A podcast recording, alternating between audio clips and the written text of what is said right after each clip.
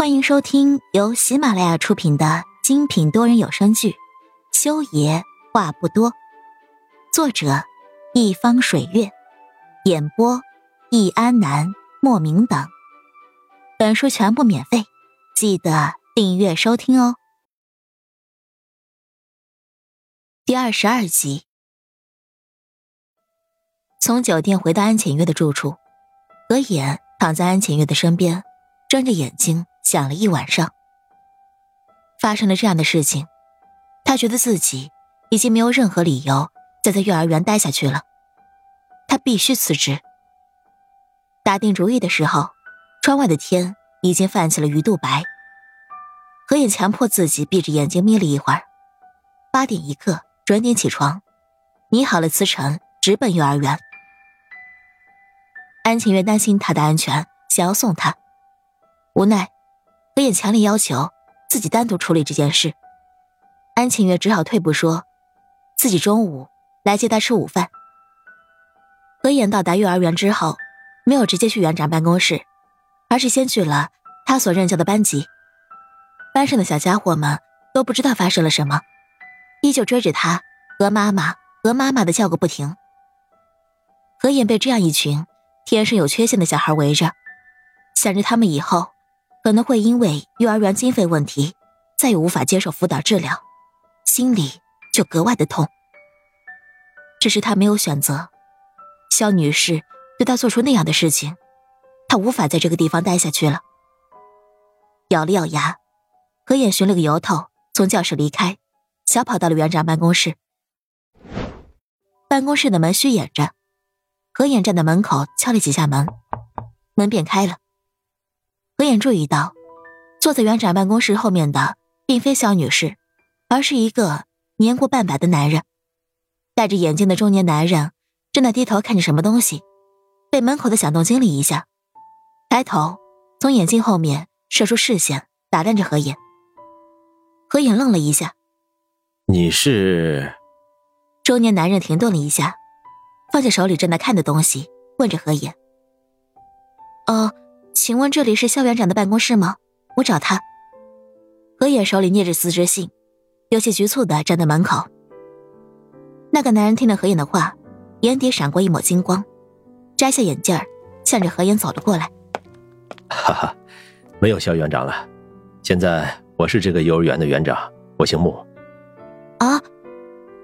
何眼呆住了，这句话的信息量好大，他一下子有些消化不过来。不过，中年男子拉开了办公室对面的一把椅子，示意何岩坐下来说话。今天凌晨啊，幼儿园被新的投资方收购，我是他们指派下来的新园长。你是？中年男子坐了下来，将桌子上紫檀木打造的名牌推到了何眼面前。何眼这才看清楚了，这个新来的园长叫穆正。至于他口中说的什么新的投资方什么的，何眼不太了解，也不想去了解。他没有坐下来，只是对着穆正鞠了一躬。穆园长你好，我是天使班的老师何言，我有点事想要找肖园长，请问穆园长知道哪里可以找到他吗？啊。穆正听到何言提起肖女士，唇角讥讽的勾了一下，手指在桌面上敲了一敲，说道：“估计没有机会回到幼儿园了吧？”何言听了这句话，不知道为什么。心里那一直悬着的石头突然落地了。他盯着手里的辞职信，心里在展开斗争。肖女士不在幼儿园了，她到底要不要辞职？何老师，还有什么事吗？穆正看着何野没有离开，不徐不急的问了一句，一双老谋深算的眼睛盯着他，微微含笑。何野猛地一颤，赶紧摇头，将手里的辞职信往背后一藏，对着穆正。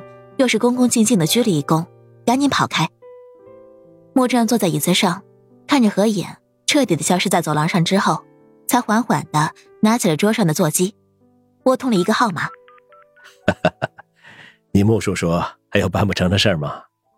他对着电话那头轻笑，眼角的皱纹里面藏着的都是慈祥。海城空军总医院八楼心脏科主任室。裴木修刚下一台手术，走出手术室的时候，接到了木叔的电话，听着那边木叔说的话，他心情不错，那是一种能比手术成功带给他更大快意的消息。沿着嘴唇，他将手机插回到衣兜里面。只是从手术室走廊转角一拐弯，他就看到景叶站在那儿，双手垂在身侧，恭敬的站着。怎么，又有什么吩咐？裴木修挑眉睨着他，言语冷淡。修爷，老爷吩咐，修爷应该去看静贤小姐了。秦叶将一份装着小蛋糕的礼品盒递到了裴木修面前。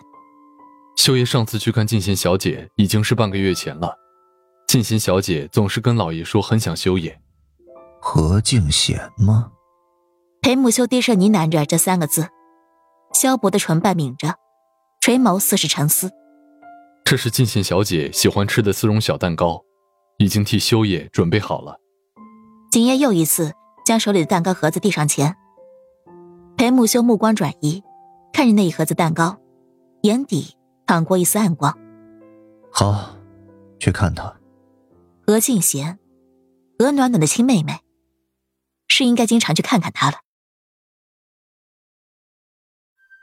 亲爱的听众朋友们，本集已播讲完毕，下集精彩继续，别忘记订阅哦。